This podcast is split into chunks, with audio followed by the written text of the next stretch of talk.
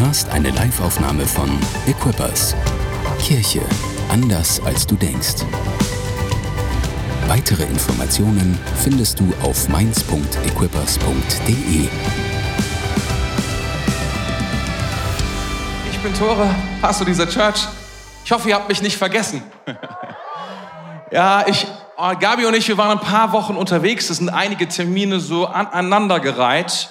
Und deswegen hat sich das ergeben, dass wir einige Zeit nicht da waren. Aber ich freue mich so sehr, wieder im Haus zu sein.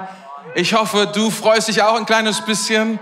Wenn du nachher meine Frau siehst, sie wird sich so freuen, wenn du kurz Hallo sagst und sagst, dass du dich freust, sie wiederzusehen. Ich bin ganz sicher, es wird seine Wirkung nicht vertun.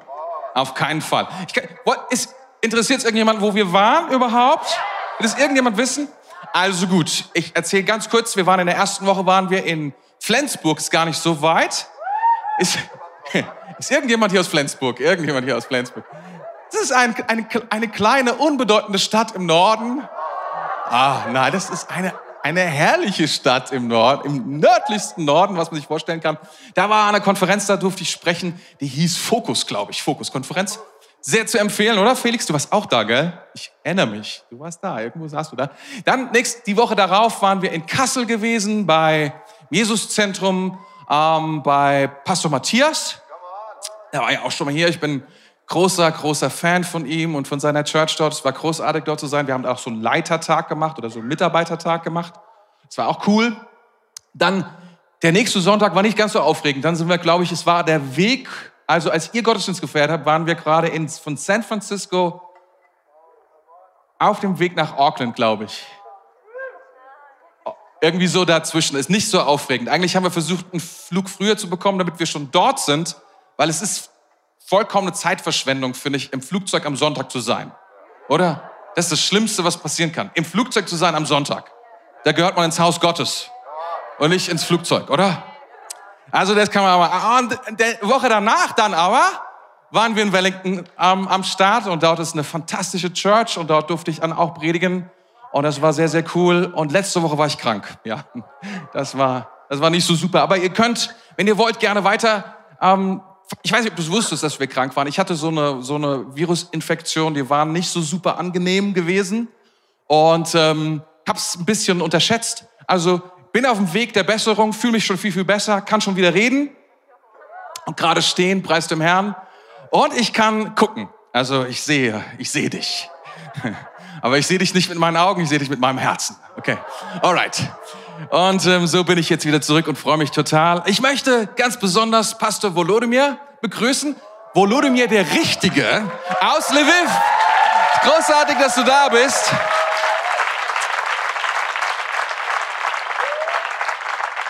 Es hat sich ein kleines bisschen was verändert in der Ukraine. Jetzt dürfen wieder einige ausreisen. Er durfte ausreisen und ist mit seinem Schwiegervater gekommen. Juri heißt er. Mit dem ist er da. Sie waren auf einer Konferenz in Dresden und haben uns jetzt hier besucht. Wir sind so geehrt, dass ihr da seid. So cool.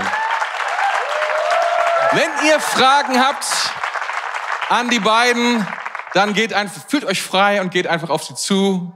Fragt sie im besten Russisch, was ihr könnt. Juri spricht, glaube ich, äh, Russisch und Ukrainisch und ich glaube, äh, Volodymyr spricht auch Englisch. Also er, ich weiß, dass er Englisch spricht. Du kannst ihn auch in Englisch fragen. Also probier es gerne mal aus. Sie freuen sich ganz bestimmt. Okay, ich wollte heute ursprünglich eine neue Predigtserie starten, aber irgendwie dachte ich, die Predigtserie Freundschaft Plus ist noch nicht fertig. Da ist noch irgendwie etwas zu tun. Ich habe mir alle Predigten angehört, die waren fantastisch. Ich bin ganz begeistert, aber mein Gefühl war, da, da muss noch einer hin. Da, da kommt noch was. Da ist noch irgendwie was da. Da ist noch was offen. Da ist noch eine, Rechnung zu begleichen. Was soll ich sagen? Ich habe keine Ahnung, ob ihr diese Filme kennt. Da gibt es zwei Filme, die habe ich so bei meiner Netflix, ja, Recherche, macht man heutzutage Netflix-Recherchen, ja, habe ich gefunden. Das eine hieß Freundschaft mit gewissen Vorzügen mit Justin Timberlake. Wer kennt den Film? So darf ich mal sehen. Wer ist ehrlich? Wer ist nicht ehrlich und kennt ihn trotzdem? Wir haben mal kurz Gegenproblem. Okay. Dann gibt es noch einen Film, der heißt, der, der heißt Freundschaft Plus. Also der heißt so wie unsere Predigtserie mit Natalie Portman und Ashton Kutcher. Ich würde jetzt gerne fragen, welcher ist besser? Ich habe beide nicht geguckt. Ich habe den einen angefangen und ich habe es einfach nicht geschafft. Es war einfach zu hart. Ich habe mir dann die Beschreibung durchgelesen und habe gedacht, es muss reichen. Es muss reichen, um, um da irgendwie mit euch drüber zu sprechen. Und naja, der Punkt ist der, also Freundschaft Plus ist eigentlich so diese Idee, ähm, das ist ein Begriff, der, den, ich weiß nicht, wie alt er ist oder so. Also die beiden Filme sind zwei, von 2011. Irgendwie ein bisschen älter mag der Begriff sein.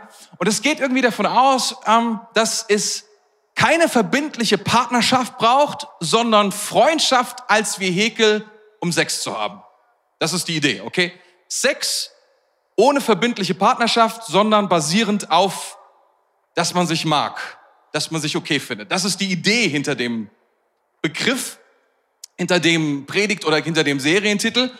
Und ich dachte, darüber haben wir noch gar nicht gesprochen. Oder? Habe ich gedacht, darüber sollten wir mal reden, oder? Über dieses Konzept. Weil es scheint fast so zu sein in diesen Tagen, dass, ähm, dass Sexualität ausgelebt werden kann, so unkompliziert und so frei wie noch nie. Das scheint irgendwo so das, das Feeling dieser Tage zu sein. Und das Motto ist so ein kleines bisschen, nimm dir, was du brauchst. Nimm dir, was du brauchst. Das heißt, Sex ist keine Kategorie mehr von was man will, sondern was man braucht, was mein Bedürfnis ist. Das ist so ein bisschen die Kommunikation oder das ist so ein kleines bisschen, was finde ich ganz gut so die Atmosphäre abgreift, in der wir uns aktuell befinden. Und ich habe Folgendes beobachtet und ich muss euch sagen, nach dieser Recherche habe ich echt Probleme, die ganze Werbung wieder wegzubekommen von meinem Browser. Aber mir, mir, mir, mir fällt auf, also verschiedene Online-Magazine, da gibt es Artikel und diese Artikelüberschriften fand ich ganz bezeichnend. Also da dachte ich doch mal, das ist, das ist doch mal ein Ding. Also zum Beispiel Focus Online, Spiegel Online oder Stern. Zum Beispiel die Überschrift, wie geht Freundschaft plus richtig?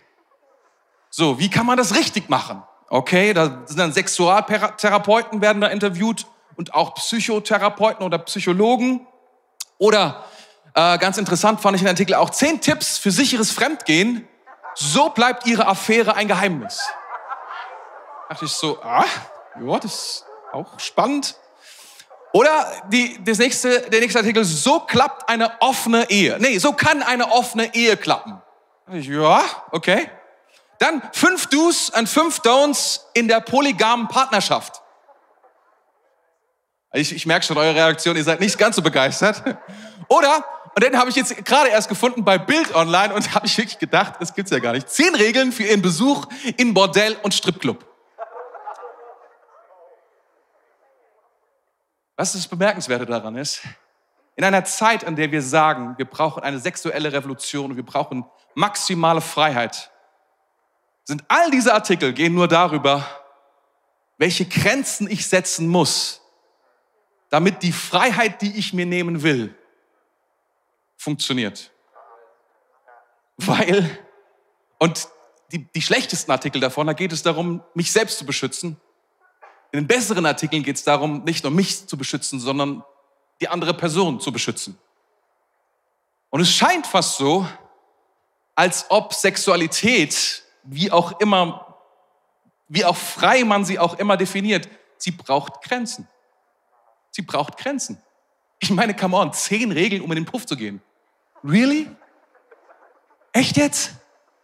Oh, das ist ein ernst gemeinter Artikel. Er war hinter der Bezahlschranke. Ich kann dir nicht sagen, was drin stand. Hab da leider keine Einsicht drüber. Aber Sex ist keine Kleinigkeit. Sex ist keine Kleinigkeit. Es ist immer noch eine gewichtige, eine wichtige Angelegenheit. Es ist immer noch ein Thema. Es ist immer noch etwas, worüber sich lohnt nachzudenken und etwas zu tun. Es ist, es ist kein Luftgewehr. Es ist, wie unser Kanzler sagen würde, eine Bazooka. Stehst du da? Und das Schlimme ist, bei der Bazooka gibt es keine besondere Treffsicherheit, sondern du bombst einfach erstmal alles weg um dich herum. Das ist, was Sexualität ist. Es ist sehr, sehr powerful, sehr, sehr kraftvoll. Und es ist gefährlich und es ist voller Faszination. Das müssen wir alle zugeben. Es ist, es ist einfach nicht ein mikroskopisches Instrument, mit dem man umgeht, sondern es ist eine Kraft in uns, die irgendwie Anleitung braucht, die Grenzen braucht. Und ich bin ganz begeistert von dem Lied, was wir heute gesungen haben, das neue Lied, das zweite Lied, wo es um Wahrheit und Freiheit geht. Und das ist ja den Wunsch, den wir haben. Und diese Definition, sie gefällt mir so gut, zu sagen, hey, wenn wir Freiheit wollen, müssen wir Wahrheit in unserem Leben erlauben. Wir müssen erlauben, dass Wahrheit in unser Leben kommt, damit wir Freiheit haben. Und ich glaube, das ist für dieses Thema, das stimmt für dieses Thema mehr als vielleicht für viele andere Themen. Dass wir zulassen müssen, dass Gottes Wahrheit über dieses Thema in unser Leben kommt, damit wir echte Freiheit erleben können. Und jetzt mal ganz ehrlich, ich muss immer noch darüber so schmunzeln, über diese Artikel. Es gibt noch so viel mehr. Ich habe dann mal geguckt bei den Büchern, die man darüber lesen kann. Die sind auch nicht viel seriöser. Die erspare ich euch. Am Ende des Tages dachte ich, meine Güte, egal wie ich es anstelle, wenn ich mich mit dem Thema Sex beschäftige und wenn ich es angehen will, was auch immer mich da interessieren mag, ob praktische Tätigkeiten oder was auch immer, ich brauche Grenzen, ich brauche Regeln. Und warum gehen wir da nicht zu dem, der Sex gemacht hat, der ein Buch geschrieben hat und der nicht gesagt hat, oh, dieses Thema klammern wir aus, sondern er schreibt dieses Buch und es ist voller guter Ideen zu dem, was er gemacht hat und vertrauen dem mehr als Stern Online, Focus Online und wie sie alle heißen mögen und anderen anderen Sextherapeuten, die da draußen unterwegs sind und uns gute Tipps geben wollen. Das ist eine gute Idee. Und ich kann euch heute Morgen nicht die ganze Schrift vorlesen. Ich kann euch mal alles vorlesen, was Gott über Sex sagt. Ich werde euch einfach nur zwei Bibelstellen vorlesen und damit starten wir dann in diese Zeit hinein. Ist das okay? Okay, schnallt euch an. Es sind zwei wichtige Bibelstellen. Das eine, Altes Testament, ganz klassisch, Altes Testament, Neues Testament. Altes Testament, 1. Mose 1, 26 bis 28, da sprach Gott, wir wollen Menschen schaffen nach unserem Bild, die uns ähnlich sind. Sie sollen über die Fische im Meer, die Vögel im Himmel und über alles Vieh, die wilden Tiere und über alle Kriechtiere herrschen. So schuf Gott die Menschen nach seinem Bild. Nach dem Bild Gottes schuf er sie. Als Mann und Frau schuf er sie. Und Gott segnete sie und gab ihnen den Auftrag. Seid fruchtbar und mehret euch, bevölkert die Erde und nehmt sie in Besitz, herrscht über die Fische im Meer, die Vögel in der Luft und über alle Tiere auf der Erde. Altes Testament, ganz, ganz, ganz weit vorne. Eins der ersten Aufträge Gottes ist Sex. Ziemlich cool. Finde ich. Neues Testament, 1. Korinther 6. Ich lese euch da mal einen Abschnitt vor. Bitte seid nicht geschockiert. Fallt nicht vom Hocker. Gebt etwas Gnade. Ab Vers 15. 1. Korinther 6, ab Vers 15. Wisst ihr denn nicht, dass eure Körper zum Leib Christi gehören? Darf da ein Mann seinen Körper, der doch Christus gehört, mit dem einer Prostituierten vereinigen? Niemals. Oder wisst ihr nicht, dass ein Mann, der mit einer Prostituierten verkehrt, mit ihr eins wird? Denn in der Schrift heißt es, die beiden werden zu einer Einheit. Wer aber dem Herrn zugehört, ist ein Geist mit ihm. Deshalb haltet euch fern von aller Unzucht. Keine andere Sünde hat so große Auswirkungen auf den Körper wie diese, denn Unzucht ist eine Sünde gegen den eigenen Körper. Oder wisst ihr denn nicht, dass euer Leib ein Tempel des Heiligen Geistes in euch ist, der in euch lebt und euch von Gott geschenkt wurde? Ihr gehört euch nicht selbst. Denn Gott, Gott hat einen hohen Preis für euch bezahlt. Deshalb ehrt Gott mit eurem Leib. Ha! Also manche Leute sitzen schon hier und sagen, oh, meine Güte, wo soll das heute enden? Ne? Ist vielleicht besser, wenn wir kurz beten.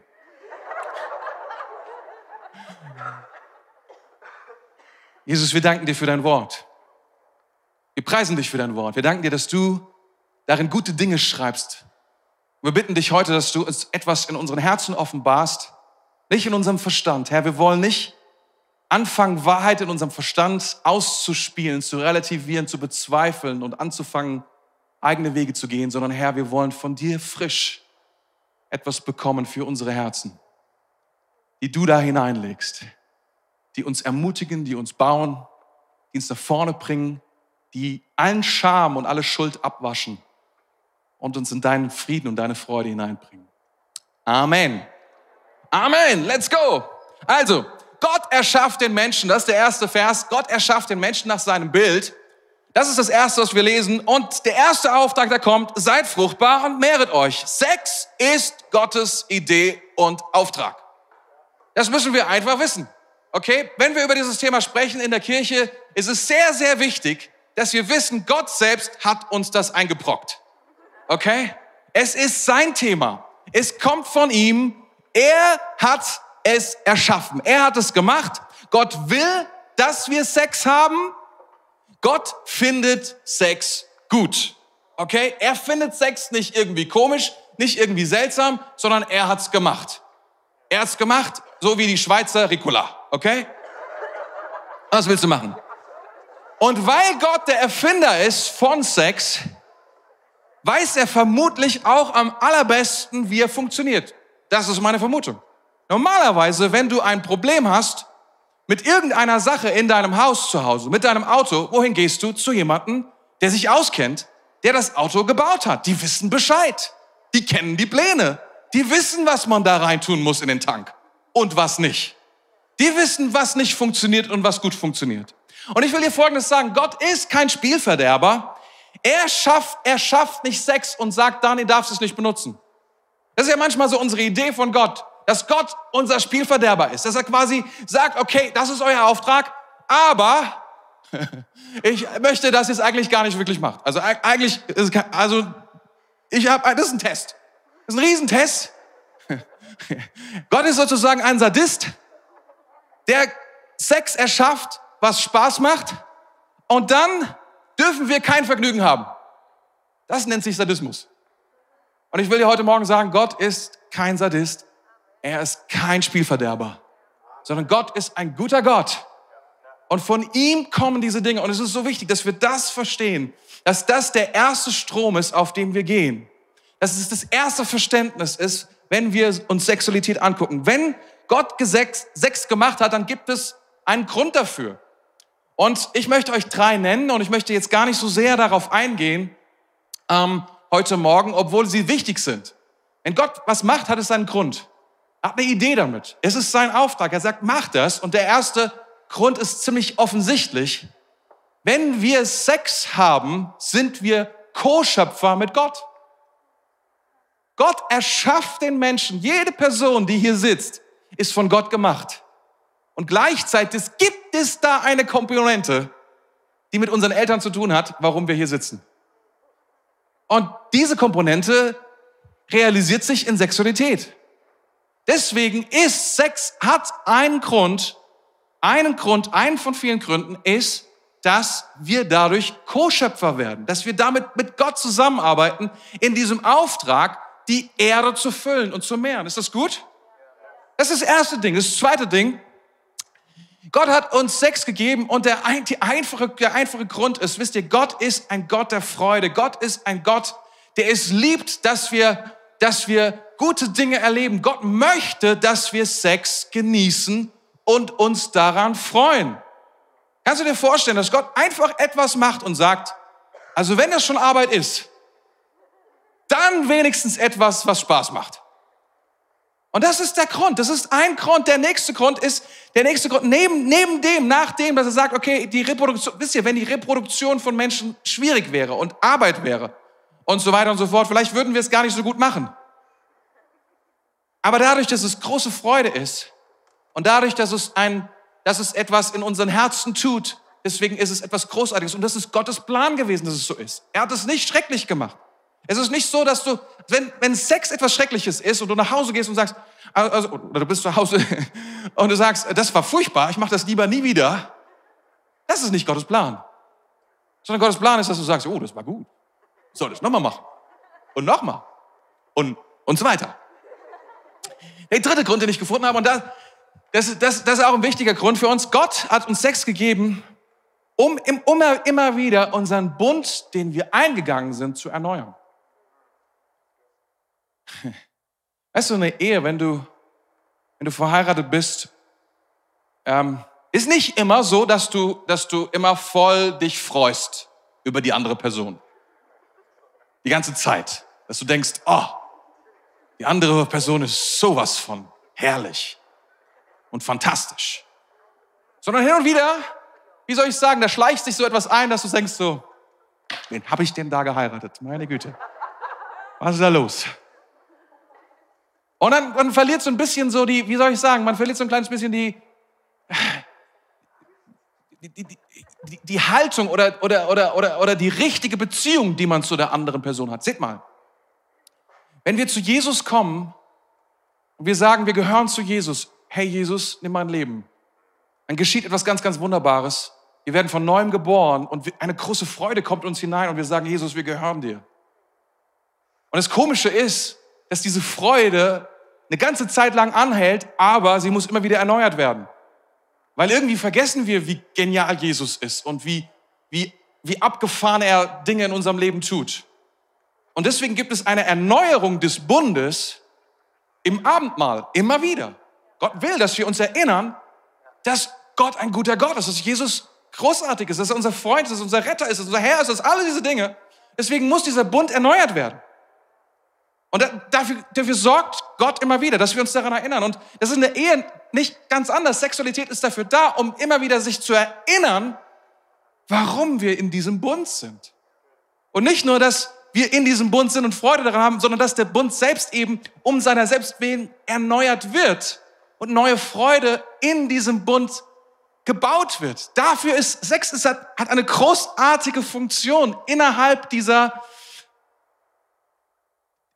dieser, dieser Partnerschaft namens und dieser Gemeinschaft namens Ehe. Deswegen ist es vermutlich auch der, der beste Platz für Sex. Jetzt wird's ganz leise. Also ist okay.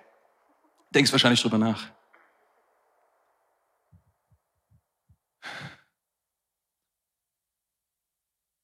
Das heißt, dieser Bund aus diesem Bund heraus kommt eines der Werte, und das finde ich interessant, und wir gehen vielleicht später darauf ein, der eins der wichtigsten Dinge schützen soll, die wir heute hochhalten und wir Christen schon lange hochhalten, und das ist Familie. Und Sex ist das, was diesen Bund immer wieder Kraft gibt und Leidenschaft gibt und verhindert, dass es Tradition wird und trocken wird und einfach nur, wenn, jetzt nicht, dass du dir so viele Sachen vorstellst, aber weißt Ehepaare, die keinen Sex haben, die haben eine trockene Beziehung, ganz ehrlich. Das merkt man. Das ist keine gute Sache. Ich will alle ermutigen hier im Raum, Gas zu geben. Die verheiratet sind.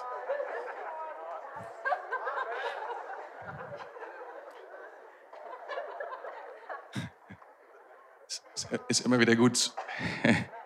Gott setzt Grenzen. Und das, darüber habe ich vorhin gesprochen. Ich meine, die abgefahrensten, ich meine, wenn jemand darüber nachdenkt, seine Frau zu betrügen, gibt es dafür Regeln, wie man nicht erwischt wird. Verstehst du, das ist, das ist sowas von derb merkwürdig, dass man eigentlich denkt, was soll das denn? Aber wir, uns, es ist einleuchtend, wenn wir uns diese Beispiele anschauen, dass es gute Grenzen geben muss für etwas, was so powerful und gefährlich ist, oder? Und Gott setzt uns Grenzen für diese, für diesen Segen, damit dieser Segen seine Kraft entwickeln kann und seinen Segen entwickeln kann in unserem Leben. Und es ist etwas, was uns alle betrifft, was, was, was wichtig ist für jeden Einzelnen von uns. Ob du schon verheiratet bist oder nicht, macht, spielt gar keine Rolle. Weißt du, geht, Gott geht es nicht, uns, es, es geht Gott nicht darum, uns zu quälen oder uns zu demütigen. Überhaupt nicht. Das ist nicht Gottes Plan bei dem ganzen Thema. Aber wir müssen eine Sache wirklich zugeben, dass wir, vermutlich jeder hier, bis vielleicht ganz wenige Ausnahmen, aber ganz, ganz wenige Ausnahmen, das ist, wir haben einen Sextrieb. Und der ist sehr powerful. Der ist, sehr, der ist unterschiedlich bei Männern und Frauen. Der hat eine unterschiedliche vielleicht auch Gewichtung, vielleicht auch manchmal eine unterschiedliche Stärke und ist auch nicht, manchmal auch biologisch bedingt, an manchen Tagen stärker als an anderen Tagen. All das kommt da mit rein. Aber eine Sache sage ich dir, was du nicht tun kannst, du wirst es nicht, dir wird nicht gelingen, diesen Sechstrieb auszuschalten. Wird dir nicht gelingen. Es gibt keinen Knopf in deinem Sicherungskasten, mit dem du diesen Trieb in deinem Leben ausschalten kannst. Es wird nicht funktionieren. Und ich glaube nicht, dass, dass verschiedene Ideen, die heutzutage sehr populär sind, sagen wir mal so, dass sie uns helfen, unseren Sextrieb zu managen. Aber genau das müssen wir tun. Wisst ihr, wenn wir, wenn wir, wenn wir uns gegen, wenn wir versuchen, ihn zu verhindern, wird er uns platt machen. Wir stellen uns dagegen. Es ist so wie bei der Basketballverteidigung. Der ist stärker. Das ist ein 2,50 Meter Kerl, der jetzt auf dich zukommt. Der wird über dich drüber rennen. Und du wirst fallen. Was du tun musst, du musst anfangen, diese Kraft in dir zu managen. Du musst anfangen, damit umzugehen. Und zwar so früh wie eben notwendig. So früh, wie sie halt kommt. Deswegen kann ich auch nur jeden, alle Eltern hier im Raum ermutigen, mit den Kindern darüber zu sprechen und nicht zu erlauben, dass andere Menschen über den Sextrieb ihrer Kinder sprechen, während sie schweigen. Das ist keine gute Idee. Darf ich dir mal sagen, so ungefähr, wann deine Kinder mit Pornografie in Verbindung kommen? Das ist der Zeitpunkt, an dem zum allerersten Mal Smartphones auf dem Schulhof gesichtet werden. Das ist der Zeitpunkt. Ein paar Tage, ein paar Wochen später. Aber ich gebe dir Brief und Siegel. Das ist noch in der Grundschule. Und da kann man jetzt hin und her, bla bla bla. Aber bilde dir nicht ein, dass das eine Ausnahme ist und deine, deine Kinder alle sagen, da gucke ich nicht hin. Nee, sondern sie gucken hin. Und es ist, weil wir etwas in uns haben, unseren Sextrieb, der darauf anspricht, der damit, der, der sich davon auch beeinflussen lässt. Ich persönlich glaube, dass Pornografie zum Beispiel keine so gute Idee ist, um unser Sextrieb zu managen. Ich glaube eher, es ist wie Öl ins Feuer gießen. Ich glaube eher, dass es unser Sextrieb auf eine, auf eine Art und Weise verändert, die wir dann vielleicht noch weniger kontrollieren konnten als das, was wir vorher schon hatten.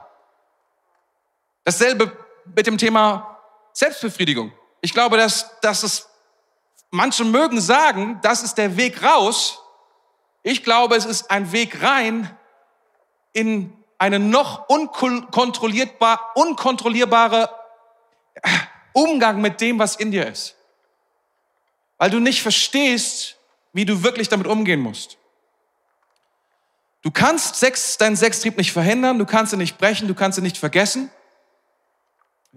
Das geht nicht. Einfach mit mit so mit anderen Sachen so beschäftigen, dass du gar nicht mehr dran denkst.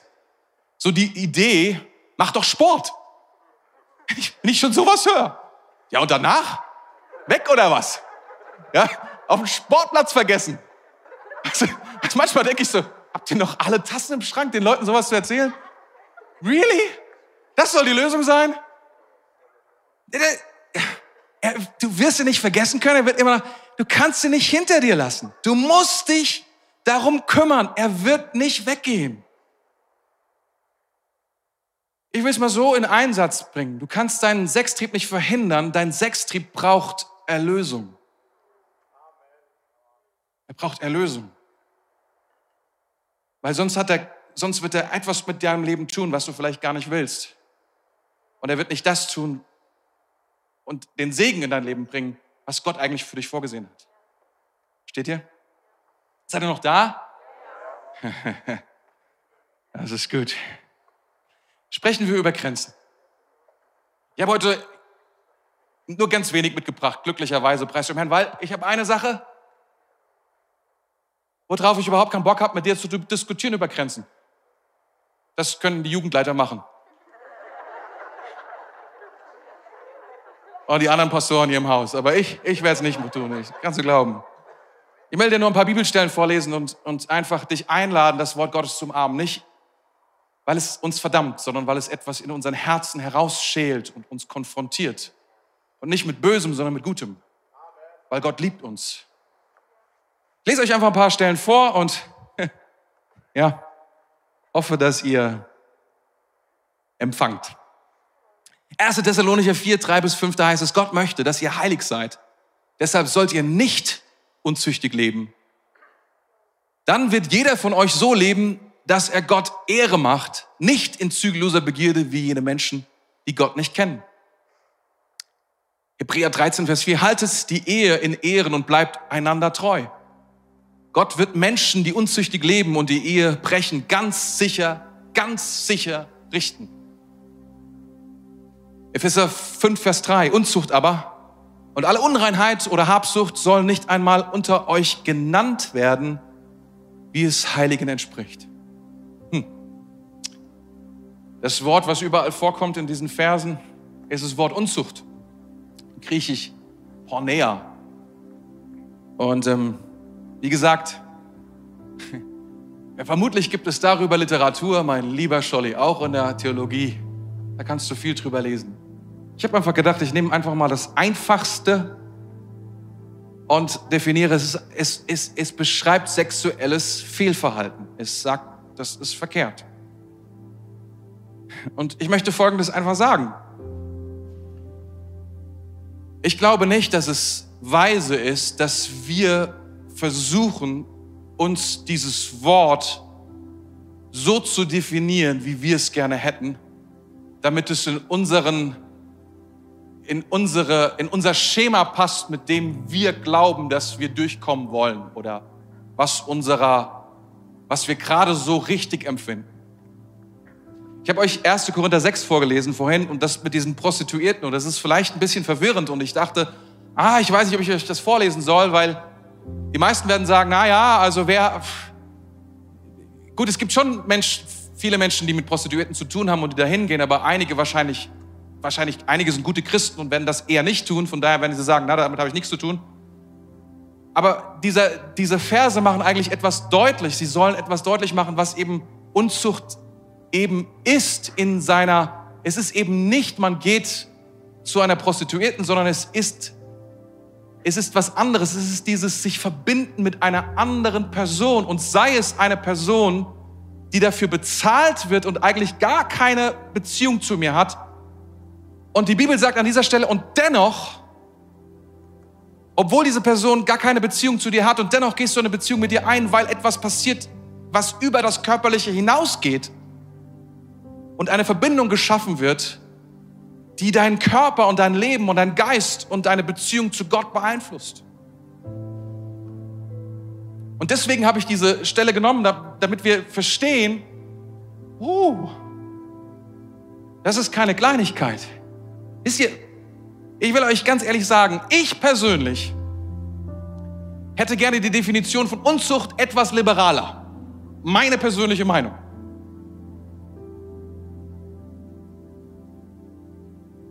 Weil, als ich jung, besonders als ich jung war, dachte ich, ja, man kann, muss die Dinge ja, und ich war ein cleveres Kerlchen. Weißt du, und wenn du lang genug liest, dann findest du ja bestimmt irgendeinen liberalen Theologen, der meiner Meinung ist.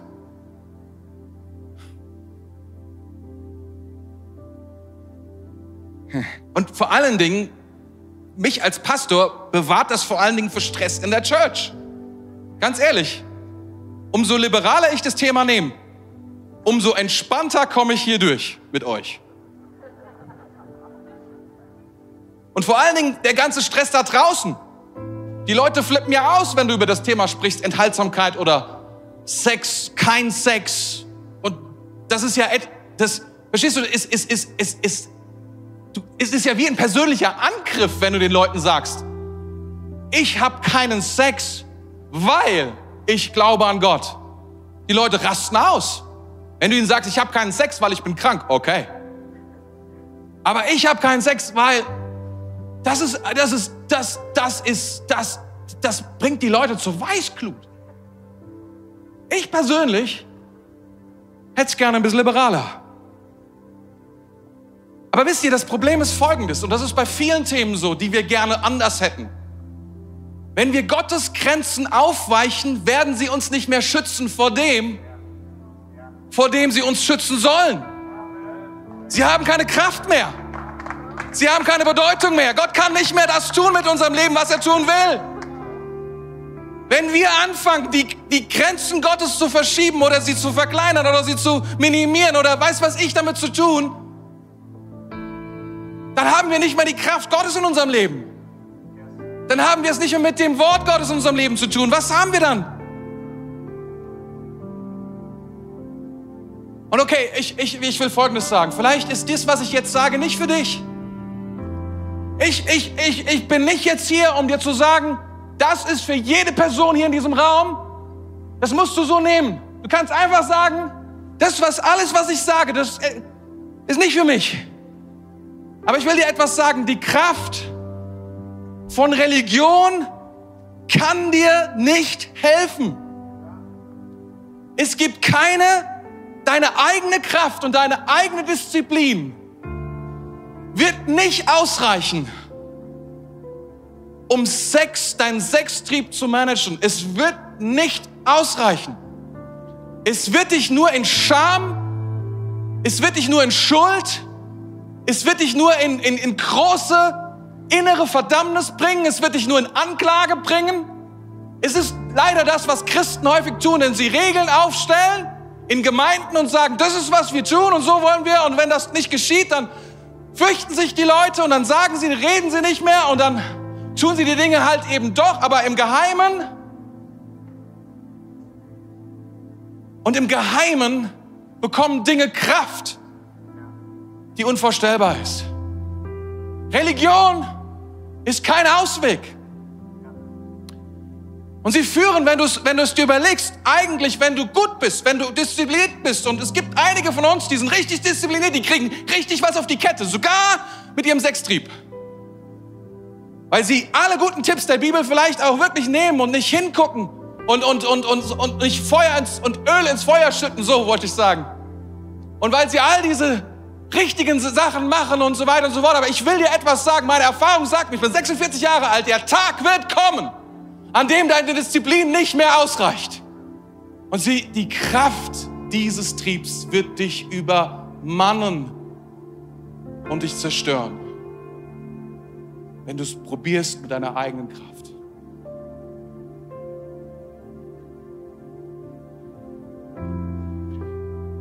Eine Neudefinition, ich habe es bereits gesagt, des Standards Gottes kann dir nicht helfen. Du kannst versuchen, du kannst sagen, wisst ihr, das, das Neueste, was ich unter Christen höre, und ich könnte, es tut mir leid, es wird ja aufgenommen, deswegen kann ich jetzt nicht sagen, was ich könnte, aber ich kann nicht so viel essen, wie ich danach, wenn ich das höre. Verantwortungsvolle Partnerschaft. Wir haben eine verantwortungsvolle Partnerschaft. Und Christen fangen an, ja, wir haben eine verantwortungsvolle Partnerschaft. Ja, eine Lebenspartnerschaft, eine Lebenspartnerschaft auf Zeit. Oh ja, das ist, was Gott geplant hat. Das ist genau sein Wort, wenn wir es durchlesen. Das ist exakt das, was er meint. Nein, das ist nicht Gottes Plan. Wir müssen eine Sache wissen, Sexualität ist so powerful. Partnerschaft ist so kraftvoll. Intimität ist so ein Geschenk dass wir es schützen müssen, dass wir darum bauen müssen, dass wir darum kämpfen müssen, dass wir nicht mit einer Umdefinition, mit einer liberaleren Weg, in dem wir Sexualität zu etwas machen, was irgendwie so, naja, biologisch halt dazugehört. Ich will dir sagen, ich würde sogar auf die Spitze treiben und sagen, Sex ist heilig. Es ist heilig. Gott hat es gemacht. Es ist heilig und cool. Beides. Also gut, Religion wird dir nicht helfen. Was wir brauchen ist Erlösung. Wir brauchen Erlösung. Und ich will dir sagen, noch einmal, vielleicht ist das jetzt nicht für dich. Wenn du, wenn du hier bist und du bist irgendwie Christ, weil du das Gefühl hast, du musst und du musst diese Regeln halten. Du bist in dieser Kirche und in dieser Kirche, da ist es so. Also halte ich die Regeln. Ist es nicht für dich? Es macht keinen Sinn. Es macht keinen Sinn, sorry. Hör auf damit. Hör auf mit diesem Mist. Es wird dir nicht helfen. Der einzige Grund, warum wir, warum wir sagen, wir wollen uns darum kümmern und wir wollen die, die, die, die Grenzen Gottes in unserem Leben zulassen und sie akzeptieren und sie in unser Leben hineinlassen. Es, es gibt einen Grund. Warum? Weil wir Gott lieben. Weil wir Gott lieben, weil wir sagen, Gott, du hast mich wirklich berührt und weil du mein Gott bist und ich merke so sehr, wie genial du bist, weil du mich liebst, liebe ich dich auch. Und weil ich dich liebe, vertraue ich dir. Weil wir Gott gefallen wollen, weil wir es wirklich wollen, weil wir sagen, oh Gott, wir wollen dir so sehr gefallen. Wisst ihr, Reinheit ist in der Bibel keine Kleinigkeit. Psalm 73, Vers 1, Gott ist gut zu Israel, zu denen, die ein reines Herz haben. Gott liebt es, wenn wir ein reines Herz haben. Oh ja, Gott liebt es. Es ist keine Kleinigkeit. Kein kleines Ding.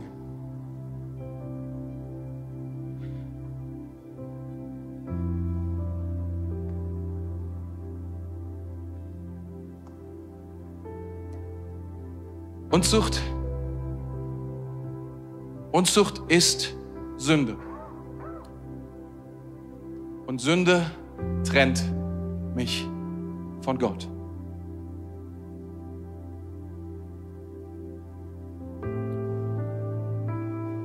Sexuelle Sünde ohne Buße wird deinen Glauben beschädigen und eventuell zerstören.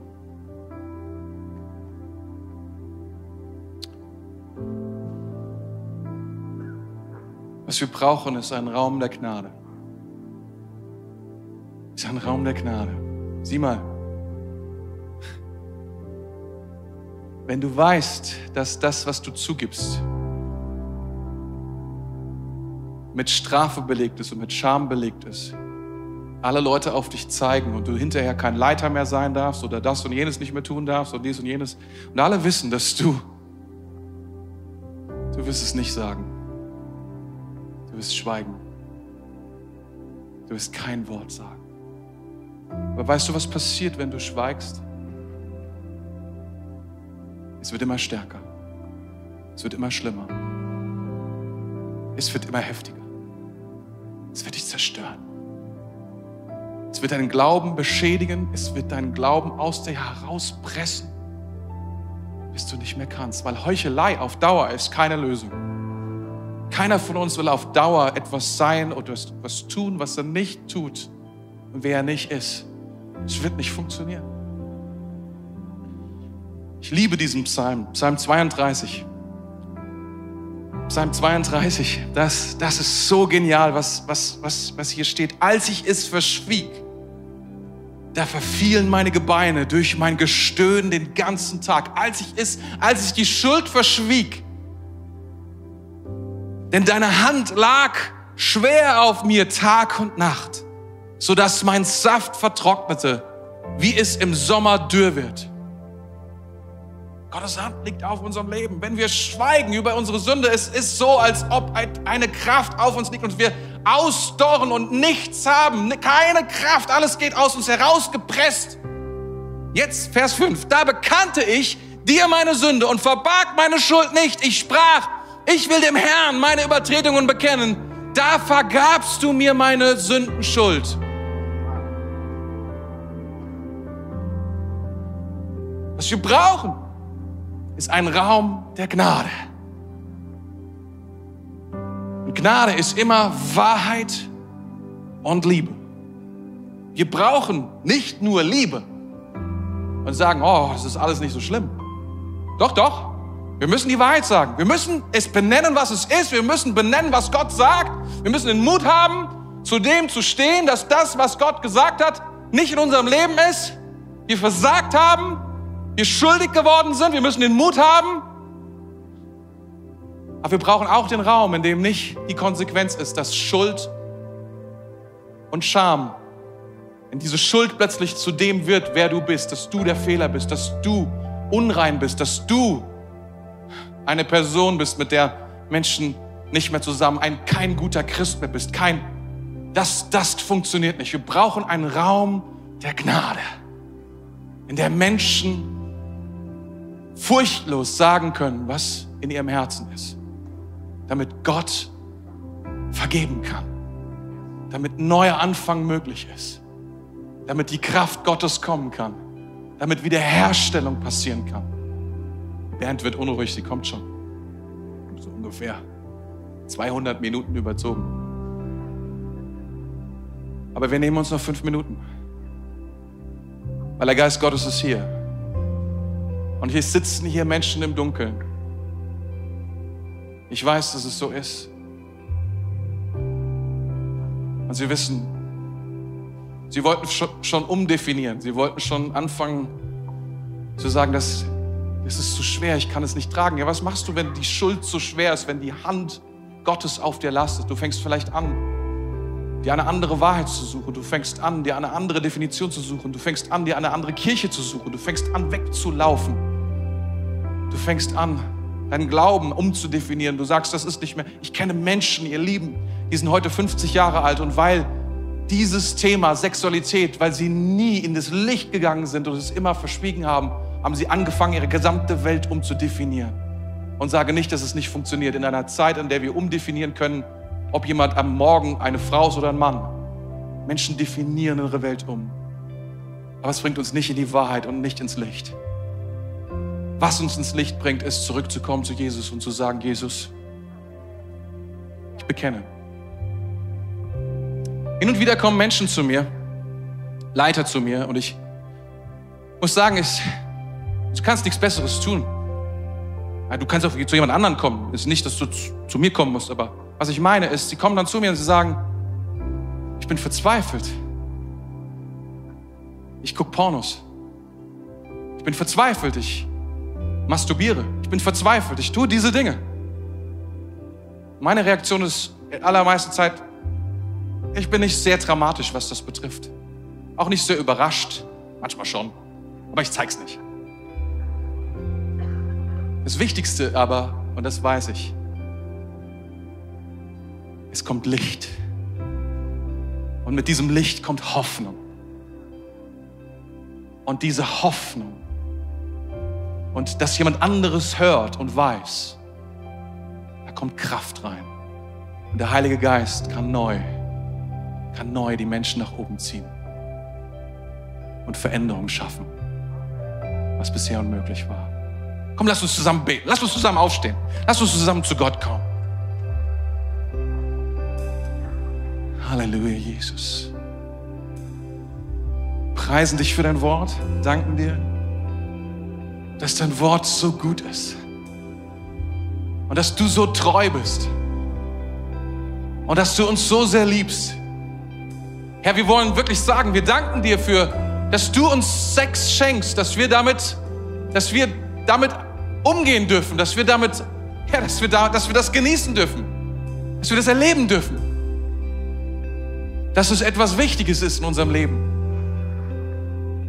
Und Jesus, wir, wir bringen dir jetzt alles, was, was uns so sehr beschwert, was uns so nach unten zieht.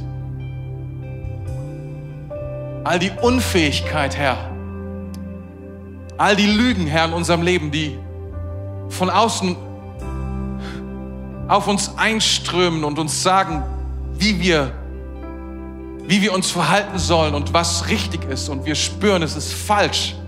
wir kommen zu dir und wir empfangen deine Wahrheit. Wir empfangen deine Wahrheit, Jesus, für unser eigenes Leben. Und wir empfangen auch deine Grenzen, die du uns setzt. Und Heiliger Geist, danke, dass du uns diese Grenzen lehrst. Dass wir nicht irgendwelchen Regelbüchern vertrauen müssen, sondern deinem Wort. Dir selbst. Heiliger Geist, ich danke dir, dass du jetzt wirkst unter uns. Dass du uns Situationen zeigst, in denen wir, in denen große Dunkelheit ist. Große, und wir glauben Schuld, die, die wir niemals ändern können. Und wir glauben Dinge, die niemals in Ordnung kommen können, für die wir keine Kraft und keine Lösung haben.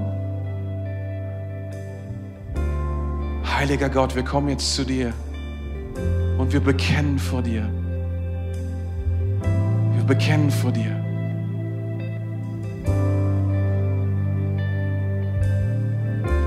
für, deine, für dein Licht. Wir danken dir für dein Wort. Wir danken dir für deine Hoffnung. Wir danken dir, dass du jetzt, Heiliger Geist, in uns arbeitest. Danken dir, dass du einen Raum der Gnade schaffst. In deinem Haus, in deiner Kirche. Ich will dich jetzt bitten, Herr, ob Männlein oder Weiblein, Herr, ob alt oder jung, ob verheiratet oder unverheiratet, völlig egal. Heiliger Geist, komm. Heiliger Geist, komm und bring Heilung, bring Hoffnung, bring Vergebung, bring Erneuerung, bring Erlösung, bring einen Neuanfang, Heiliger Geist. Danken dir. Ehren dich, Jesus. Herr, wo wir weggerannt sind, Herr, wir kommen zurück, denn du bist gut. Komm zurück, denn du bist gut. Preisen dich, Jesus. Ehren dich, Jesus. Danke, Jesus.